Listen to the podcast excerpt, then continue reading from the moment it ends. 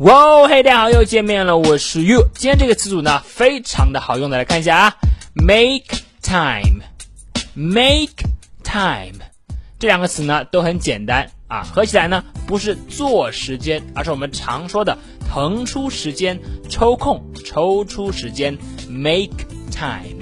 我们来看一下例句的使用。第一句，I think you should always make time to see your friends。我呢认为你无论如何都应该抽出时间去看朋友。I think you should always make time to see your friends。好，再看第二句，Thank you for making time to come to this meeting。感谢大家呢能够抽空参加这个会议。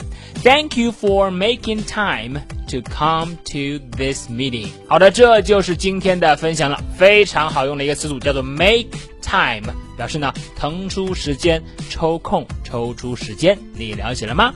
好的，那么如果你喜欢于老师今天的分享呢，欢迎来添加我的微信，我的微信号码是哈哈衣服，哈哈衣服这四个字的汉语拼音。今天就到这里，Thank you for making time，我是 You，See you next time。